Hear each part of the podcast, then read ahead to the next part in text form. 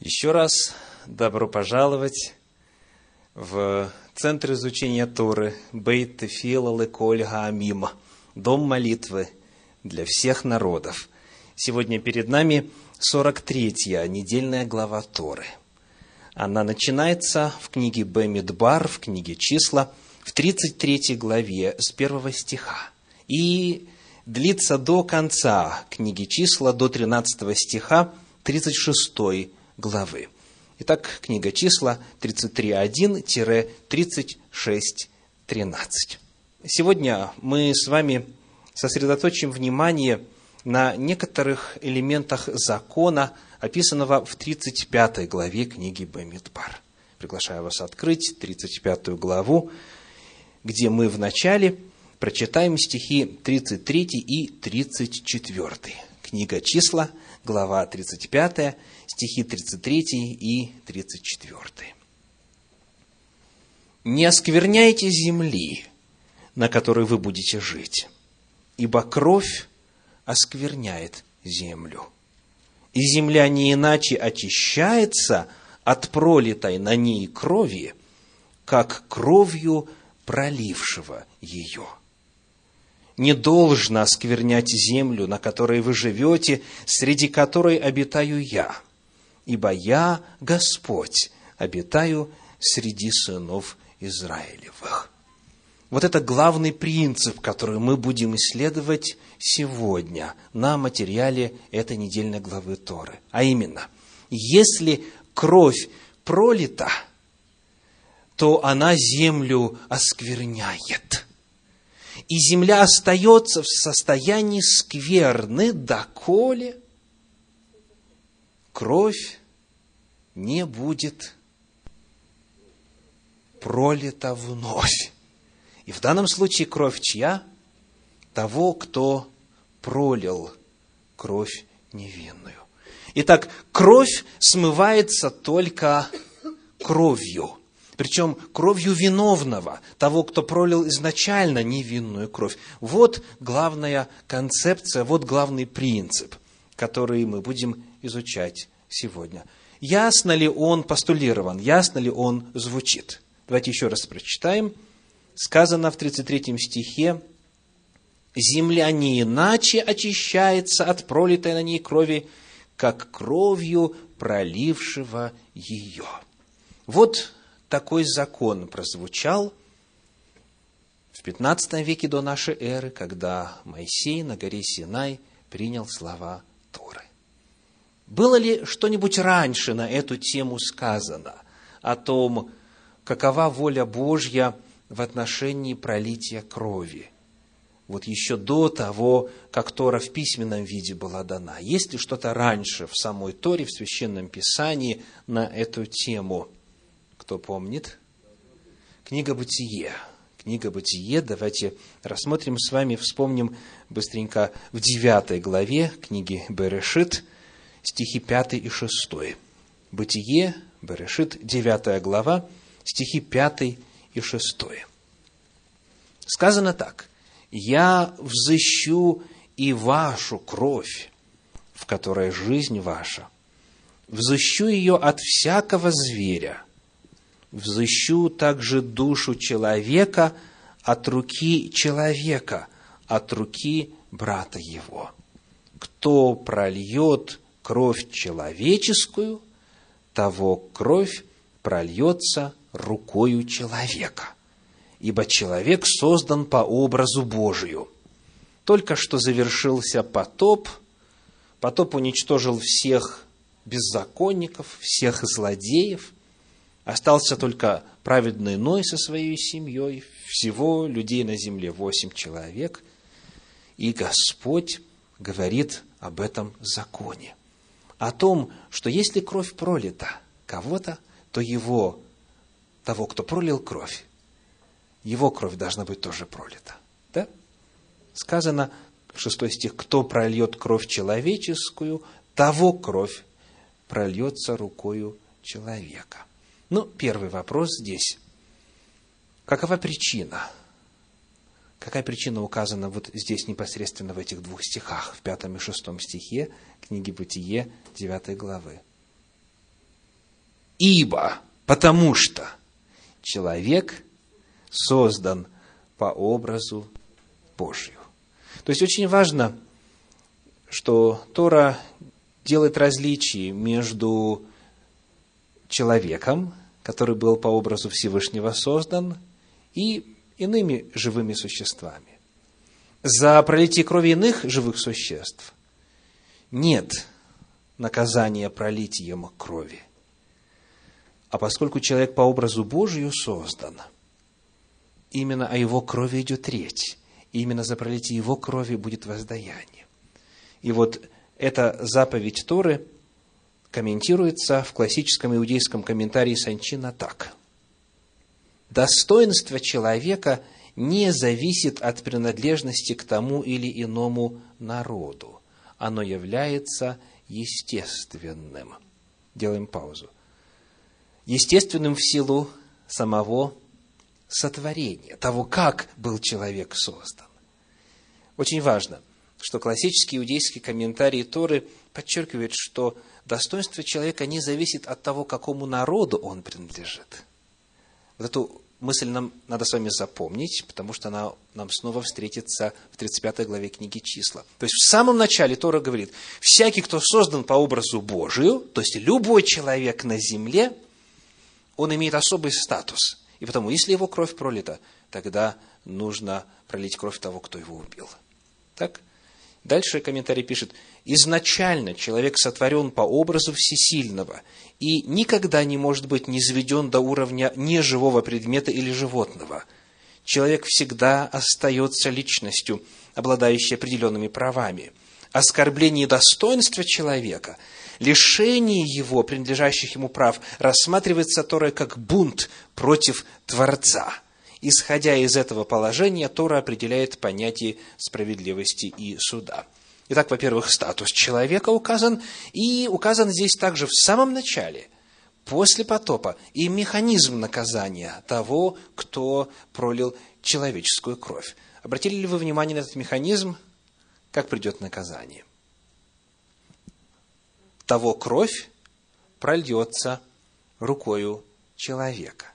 Изначально в иудаизме издревле, как, например, засвидетельствовано еще в Таргуме «онкелос». Таргум – это перевод Торы с иврита на арамейский. Еще в древнем Таргуме в онкелосе написано «посредством человека», то есть через судей или от рук мстителя. То есть, вот эта фраза – кто прольет кровь человеческую, того кровь прольется рукой человека, в этом переводе истолковывается как через судей или через мстителя за кровь. Через мстителя за кровь. Итак, вот это общий принцип. Давайте повторим его главное положение. Человек по своему сотворению, неважно какому народу принадлежит, язычник он или иудей, потомок Авраама или кого-нибудь другого – он по своему статусу есть создание Божье, Сын Божий, Дочь Божья. И потому, исходя из этого, соответственно, выстраивается и отношение к Нему. И если кто его убивает, тот должен быть убит. Таким образом, Священное Писание говорит о значимости человека, о его ценности в сравнении со всеми другими Божьими творениями. Он один на земле создан по образу Божью. Итак, теперь смотрим, как этот закон применяется. В принципе, все понятно. Есть судьи, есть мститель за кровь, есть определенная система, которая должна принести возмездие, но есть в Торе два исключения, и вот они как раз-таки нам сегодня интересны. Мы озвучили общий принцип, постулат общего характера, а теперь посмотрим, как же этот закон применяется? Именно вот тот закон, что не иначе очищается от пролитой на ней крови земля, как только пролитием крови. Первое исключение – это книга Второзакония, 21 глава. Если можете, откройте, пожалуйста, Второзаконие, 21 глава, первые 9 стихов. Второзаконие 21, первые 9 стихов. «Если в земле которую Господь Бог твой дает тебе во владение, найден будет убитый лежащий на поле, и неизвестно, кто убил его. Вот первый случай. Когда убийство какое по природе своей? Тайное. Тайное. Неизвестно. Нашли на поле, свидетелей не было, никто ничего не знает. Просто нашли мертвеца. Как через судебную систему, через родственников пролить кровь того, кто его убил? Как? Никак. Никаких свидетелей нет, никто ничего не знает, за исключением тех, кто это сделал, но они, естественно, таят это в тайне. Но принцип остается. Если кровь пролита, должна быть пролита кровь, чтобы очистить землю. Так? Как быть? Читаем дальше. Второй стих, 21 главы книги Второзакония. «То пусть выйдут старейшины твои и судьи твои, и измерят расстояние до городов, которые вокруг убитого.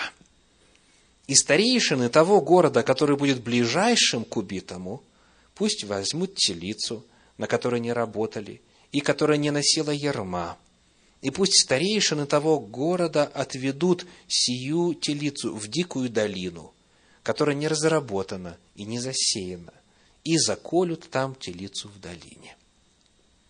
И придут священники, сыны Левиины, и все старейшины города того, ближайшие к убитому, пусть омоют руки свои над головой телицы, зарезанной в долине, и объявят и скажут, руки наши не пролили крови сей, и глаза наши не видели.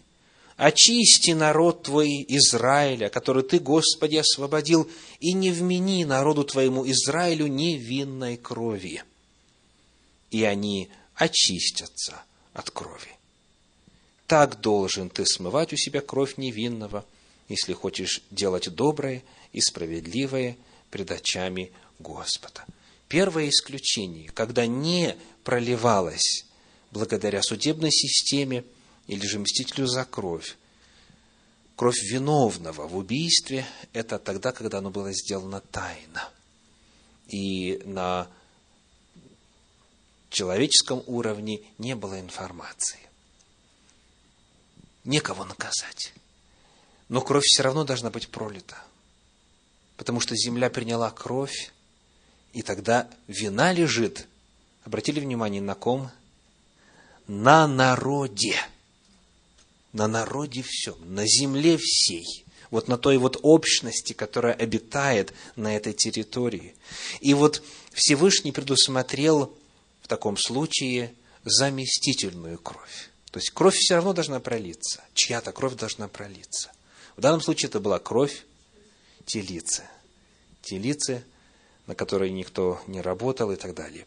И вот эта специальная процедура, этот обряд был дан для того, чтобы Господь не вменил и освободил и очистил народ от невинной крови. Видите, насколько серьезно Тора относится к жизни. Насколько серьезно Господь описывает свое отношение к, к убийству, к смерти. Должна быть произведена реституция, восстановление, пролитие крови, чтобы наступил баланс. Это был первый пример, первое исключение, когда не проливалась кровь того человека, кто совершил убийство – и теперь мы переходим ко второму исключению. И оно как раз описано здесь, в 35 главе книги числа, которую мы сегодня изучаем. Давайте посмотрим на стихи с 9 по 12 в 35 главе книги числа. Стихи с 9 по 12. «И сказал Господь Моисею, говоря, «Объяви сынам Израилевым и скажи им, когда вы перейдете через Иордан в землю ханаанскую – Выберите себе города, которые были бы у вас городами для убежища, куда мог бы убежать убийца, убивший человека неумышленно. И будут у вас города сии убежищем от мстителя, чтобы не был умершлен убивший, прежде нежели он предстанет пред общество на суд. Так, второй пример, второе исключение, когда кровь не проливалась, это в случае пролития крови неумышленно, непреднамеренно, без злобы, без вражды, без планирования, когда случайное убийство. Итак, первое – это тайное убийство. Второй случай – случайное, неумышленное убийство. Тогда кровь вновь не проливалась. Но вы помните, что принцип все равно должен остаться неприкосновенным. То есть, чья-то смерть должна наступить для того, чтобы восстановилась справедливость, для того, чтобы весы снова выровнялись. Вот задайте себе этот вопрос, кто во всем этом положении, которое сейчас мы подробно будем изучать, во всей этой системе законов о городах-убежища, кто должен умереть, чтобы весы снова пришли в состояние равновесия. Ну, давайте изучать подробнее этот закон. Сегодня мы коснемся только некоторых деталей, потому что этот закон мы изучали три года назад во время первого круга чтения Торы. И сегодня мы не будем повторяться, я добавлю некоторые детали, которые мы не отмечали в прошлый раз. Вот это был принцип. Мы принцип зачитали, его вот этого убившего неумышленно можно было освободить от смерти благодаря системе городов-убежища. Как же это работало? Первый момент. Рассмотрим теперь конкретные предписания, которые воплощают в себя этот принцип.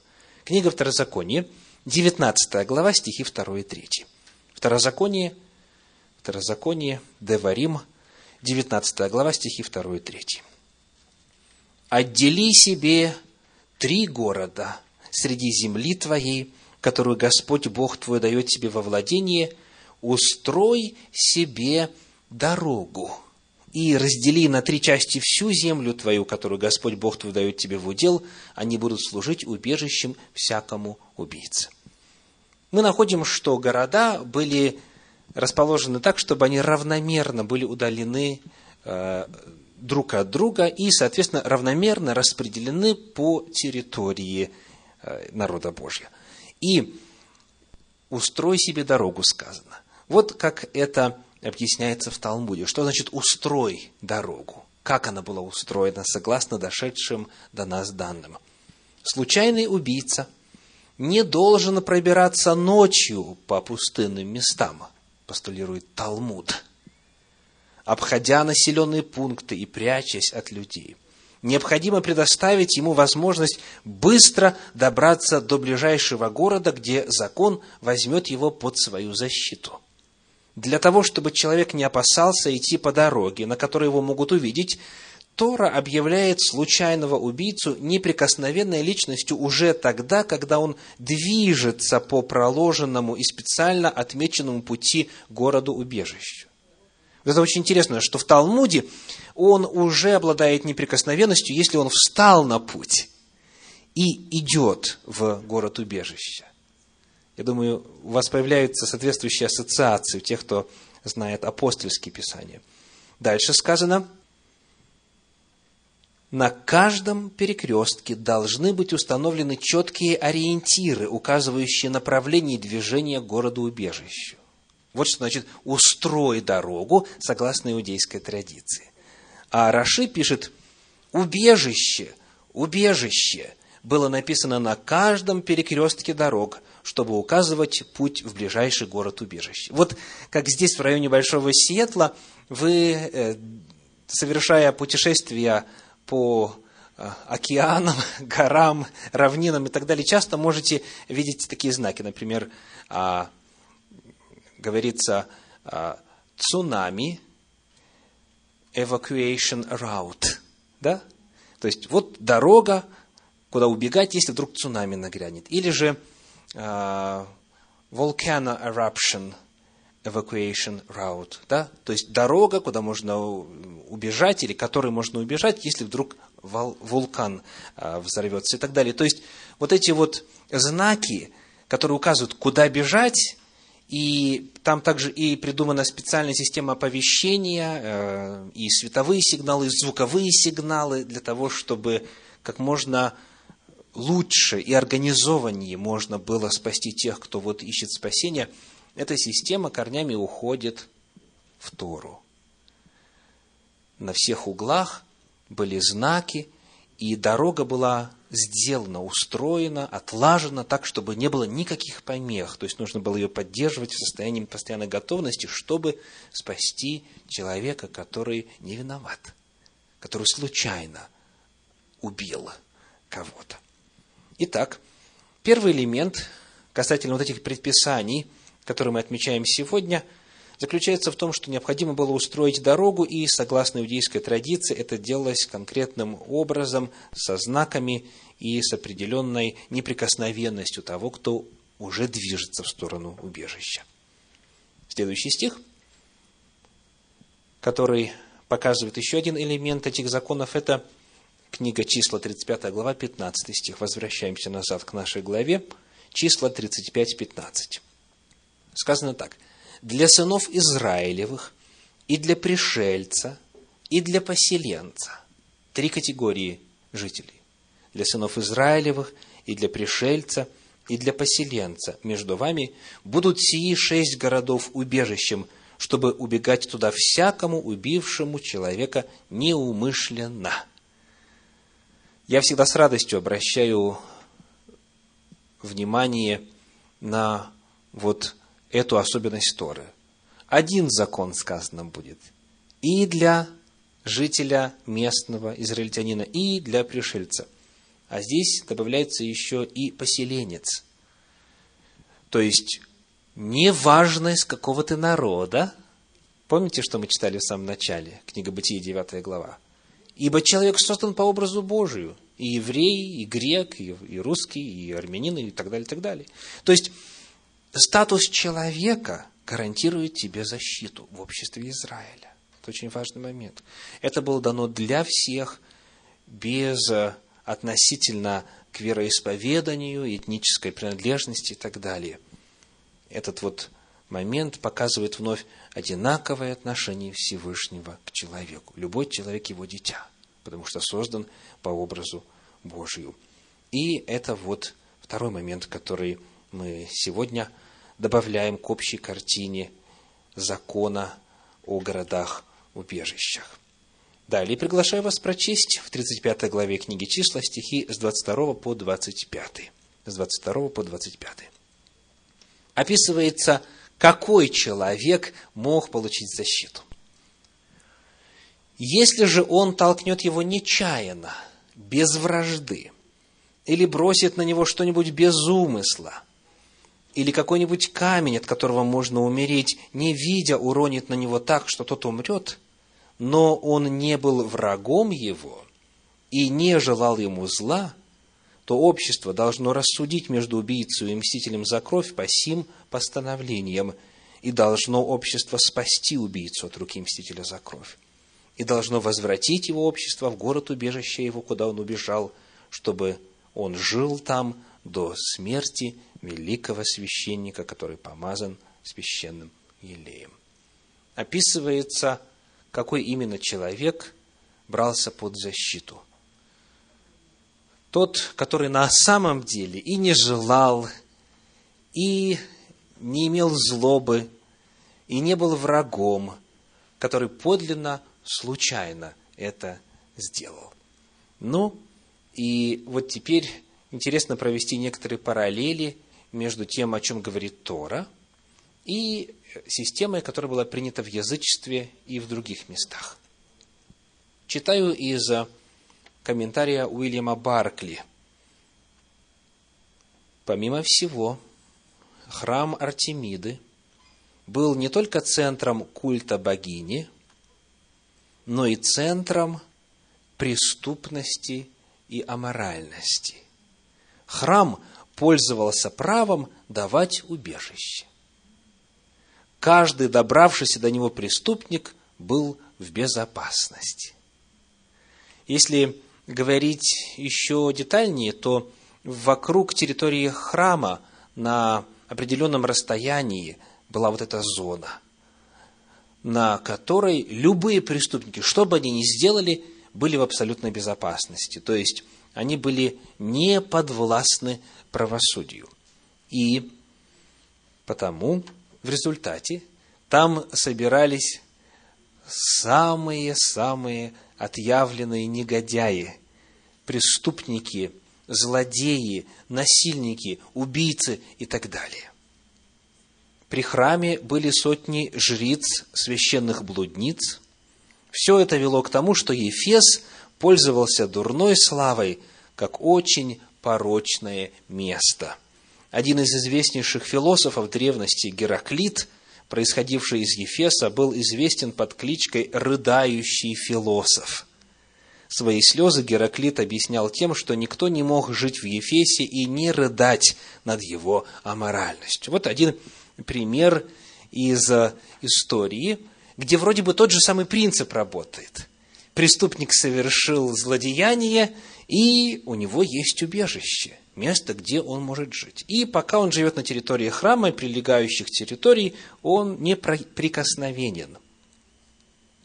Хорошее явление. Давайте посмотрим на еще один пример. Вновь я обращаюсь к иудейскому комментарию – Закон о городах-убежищах существовал у многих народов древности. Но закон Торы не похож на те правила, которые действовали, например, в Римской империи. Там города-убежища превращались в притон убийц и становились центрами преступного мира. Причина заключалась в том, что закон о городах-убежищах, принятый в Римской империи, не делал различия между тем, кто совершил неумышленное убийство, и тем, кто совершил убийство преднамеренно. Во времена Тиберия эти города стали столь опасны для жителей, что почти все города-убежища были лишены этого статуса. Не лучшее положение создалось в средние века в европейских странах, когда церковь начала предоставлять убежище и защиту всем, кто входил под ее сень. Убийца знал, что он всегда легко найдет покровительство, и что его задача лишь успеть вовремя добраться до ближайшего монастыря. Только Тора, вводя закон о защите убийцы от руки мстителя, не признает никакой защиты от суда и различает случаи случайного – и преднамеренного убийства. И вот теперь ключевой вопрос. А как узнать, это было случайно или преднамеренно? Как узнать? Первое, что постулируется здесь, в 35 главе книги «Числа», это опрос свидетелей. Числа 35 глава, 30 стих. Число 35-30. Если кто убьет человека, то убийцу должно убить по словам свидетелей. Но одного свидетеля недостаточно, чтобы осудить на смерть. То есть мы читали, что общество должно спасти убившего человека до того момента, пока он предстанет на общество на суд. То есть должен быть суд состоялся. И в свое время, когда мы изучали этот отрывок, мы подробно исследовали, как это делалось и прочее. Ну, вот первый момент на уровне человеческом, который отмечен, это свидетели. Ну хорошо, что свидетели могли бы рассказать? Он случайно или не случайно? Что они могли бы представить в качестве свидетельства? Какие показания? Ну, логично вы рассуждаете. То, что видели, можно добавить то, что слышали. А что могло бы вот э, дать ответ на вопрос, это было предумышленно или случайно? Знание этого человека, хорошо. Ну, что именно? Так. Вид оружия. Ну, может ли так быть, что случайно нож упал? Или топор упал? Конечно, все может быть. Так и сказано, что пойдет рубить дрова, например, и у него топор улетит, и косой или кинжалом. Точил кинжал, он вот из рук выскочил и, и угодил в сердце. Представляете? Вот такая случайность. Что свидетели могли сказать, что было бы очевидно, что вот это было непреднамеренно или наоборот? мы с вами можем действовать, будучи человеками, только на двух уровнях. Очень просто. Первое – уровень слов.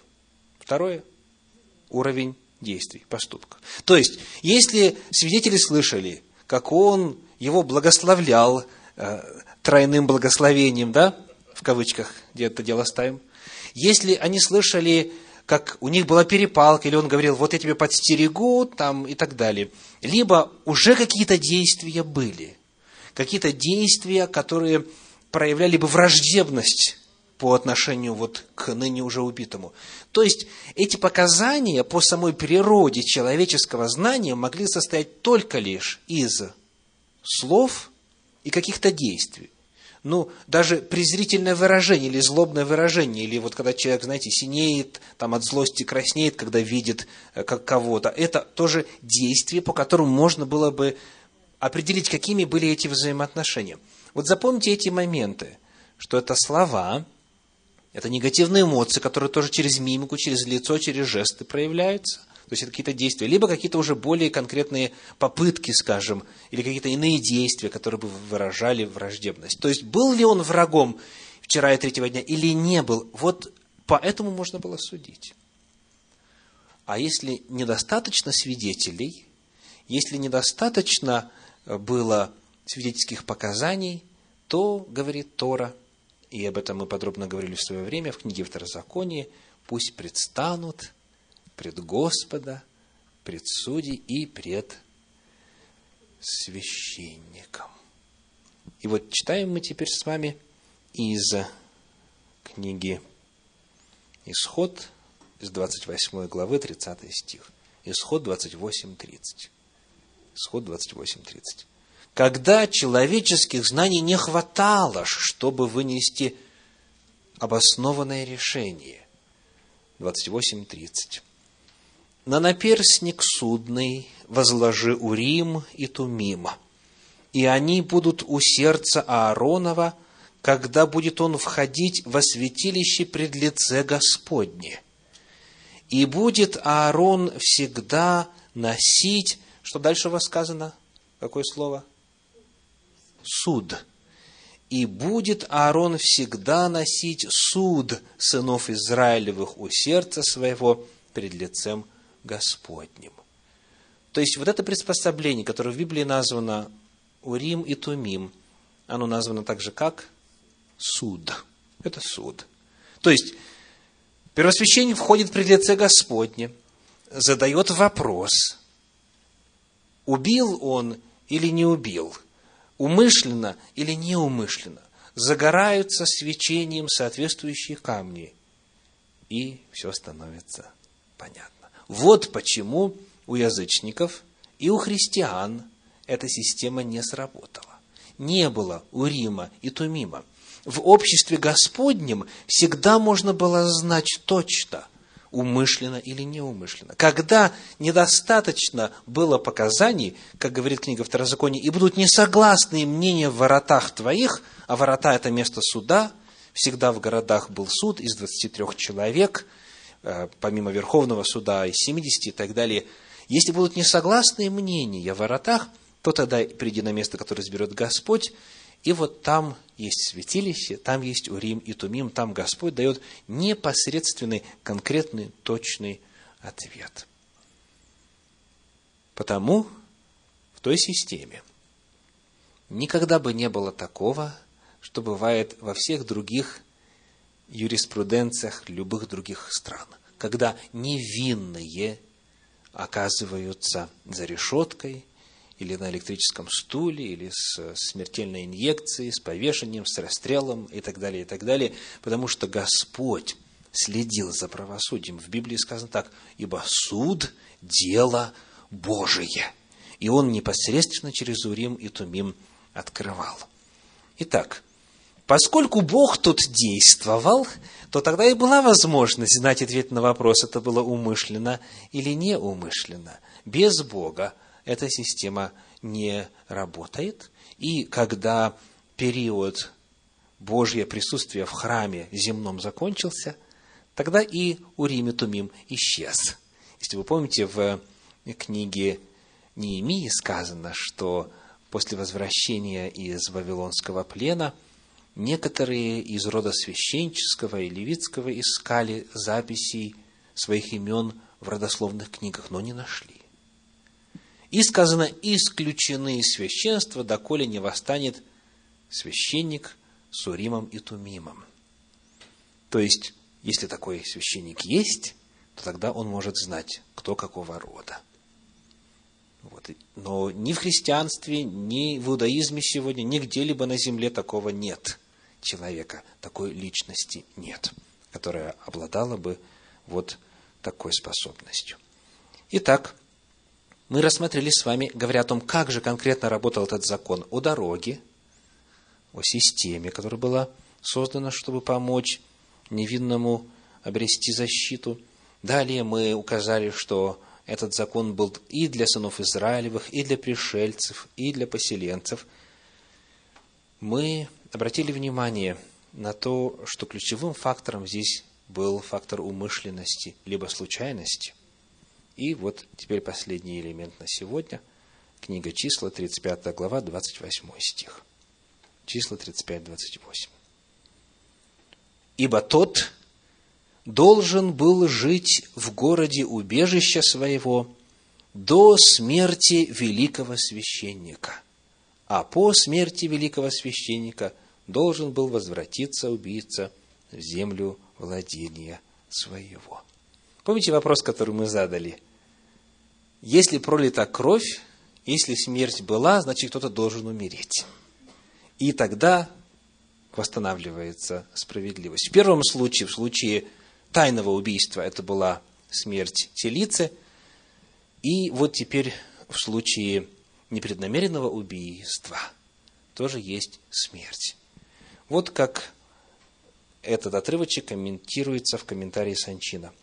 Для того, чтобы понять, как судьба случайного убийцы связана с судьбой первосвященника, следует вспомнить, что первосвященник был призван молиться за мир – и благополучие всего народа.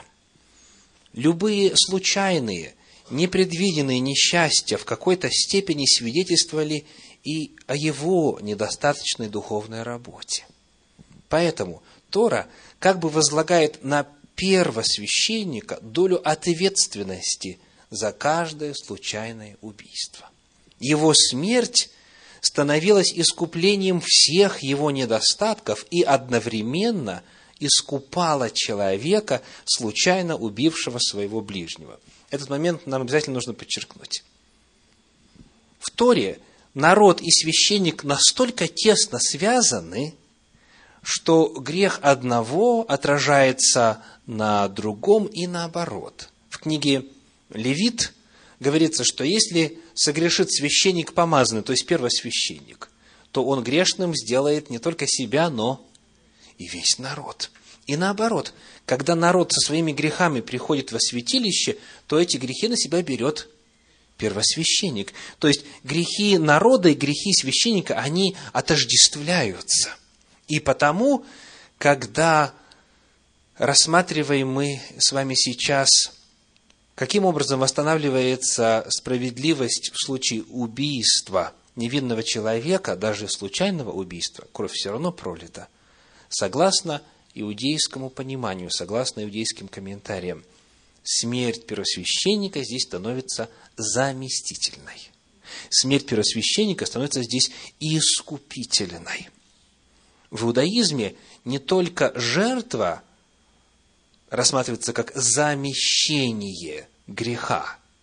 Но и священник, в данном случае первосвященник, он есть замещение греха. Потому, когда он умер, тот вот, кто непреднамеренно убил, может идти на свободу, может возвращаться и жить со своей семьей в своем земельном наделе и так далее. То есть, смерть первосвященника дает свободу и освобождает человека из заточения в городе убежища. Потому что священники, первосвященники несли на себе грех народа. В 35 главе книги числа, стихи 31 и 32 говорят, еще один элемент, коротко, 35 глава, стихи 31 и 32. «И не берите выкупа за душу убийцы, который повинен смерти, но его должно предать смерти. То есть в случае, если это было преднамеренное убийство, откупиться нельзя. Смерть должна наступить. И дальше 32 стих. «И не берите выкупа за убежавшего в город убежища, чтобы ему позволить жить в земле своей прежде смерти великого священника». Здесь, казалось бы, ну, невиновен, и потому почему бы не внести какую-то сумму, так сказать, на храм, там, на священников и прочее, и не вернуться. Оказывается, нет, нельзя. Только смерть первосвященника искупает. То есть, вот это очень важная истина о том, что искупление деньгами невозможно, потому что тогда нарушается принцип справедливости. И, как сказано в книге Псалтирь в 48 главе стихи 7 и 8, «надеющиеся на силы свои и хвалящиеся множеством богатства своего – человек никак не искупит брата своего и не даст Богу выкупа за него. Запишите это место. Псалом 48, стихи 7 и 8. Человек никак не искупит брата своего и не даст Богу выкупа за него. Первосвященник умирал, животное умирало, либо сам грешник умирал. Вот пути освобождения – от вины, которая ложится на землю в случае, когда была смерть кого-то. И вот теперь коротко пророчество. Все эти законы, как вы знаете, они не только были даны для исполнения, но и для пророчества. Они были даны в качестве прообраза, указывающего на будущую реальность и на высшую реальность. Книга Псалтирь, 109 глава стихи 1 и 4. Псалом 109, стихи 1 и 4. «Сказал Господь Господу моему, сиди одесную меня, доколе положу врагов твоих в подножие ног твоих». Сказал Господь Господу Давида. Перед нами две божественные личности общаются. Сказал Господь Господу моему. Четвертый стих клялся Господь и не раскается. Ты, священник, вовек по чину Мелхиседека. То есть божественная личность должна стать кем? Священником. То есть Господь Давида, тот, кому Давид поклонялся, должен стать священником. И пришло время, и это предсказание, это пророчество исполнилось. Первосвященники, которые умирали, в том числе и неся на себе вину всех совершившихся убийств, пусть и непреднамеренных, были прообразом. Смерть первосвященника, которая воспринималась в иудаизме как, прао, как искупительная, как заместительная, она была прообразом. Прообразом первосвященника, который по природе своей есть сам Всевышний. И вот когда Машех пришел, когда Иисус был на земле, это пророчество исполнилось. В книге послание к евреям, уже в апостольских писаниях, в новозаветную эпоху, евреям 7 глава, стихи с 23 по 28. Эта ситуация описана так, евреям 7 глава, с 23 по 28.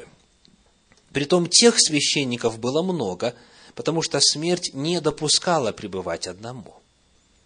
А сей, как пребывающий вечно, имеет и священство неприходящее. Посему и может всегда спасать приходящих через него к Богу, будучи всегда жив, чтобы ходатайствовать за них. Таков и должен быть у нас первосвященник, святой, непричастный злу, непорочный, отделенный от грешников и превознесенный выше небес, который не имеет нужды ежедневно, как те первосвященники, переносить жертвы сперва за свои грехи, потом за грехи народа, ибо он совершил это однажды, принеся в жертву себя – самого. Помните, первосвященник, умирая, приносил искупление. Ибо закон поставляет первосвященниками человеков, имеющих немощи, а слово клятвенное после закона поставило Сына на веки совершенного. Сын Божий, Иисус Христос, пришел в мир и исполнил в себе пророчество и о жертве, и о грешнике, и о первосвященнике, и понес наказание за всех, став искупительной жертвой, став заместительной жертвой. Помните принцип. Кровь, пролитая, смывается только кровью. Этот принцип подтверждается в апостольских писаниях, например, чуть дальше, в 9 главе послания к евреям, в 22 стихе, Евреям 9, 22. «Да и все почти по закону очищается кровью, и без пролития крови не бывает прощения». Принцип этот вечен и в Торе, и в Евангелиях, и в посланиях, и в соответствии с этими прообразами Торы, когда пришел Машех, когда пришел Мессия Иисус. Он стал вот такой жертвой, взяв на себя грехи всего мира, стал грешником, понес наказание. Он, будучи священником, взял на себя грехи всего мира. Он воплотил в себя все прообразы Торы, которые говорят об очищении греха. И это, конечно же, для нас всех благая весть. Аминь.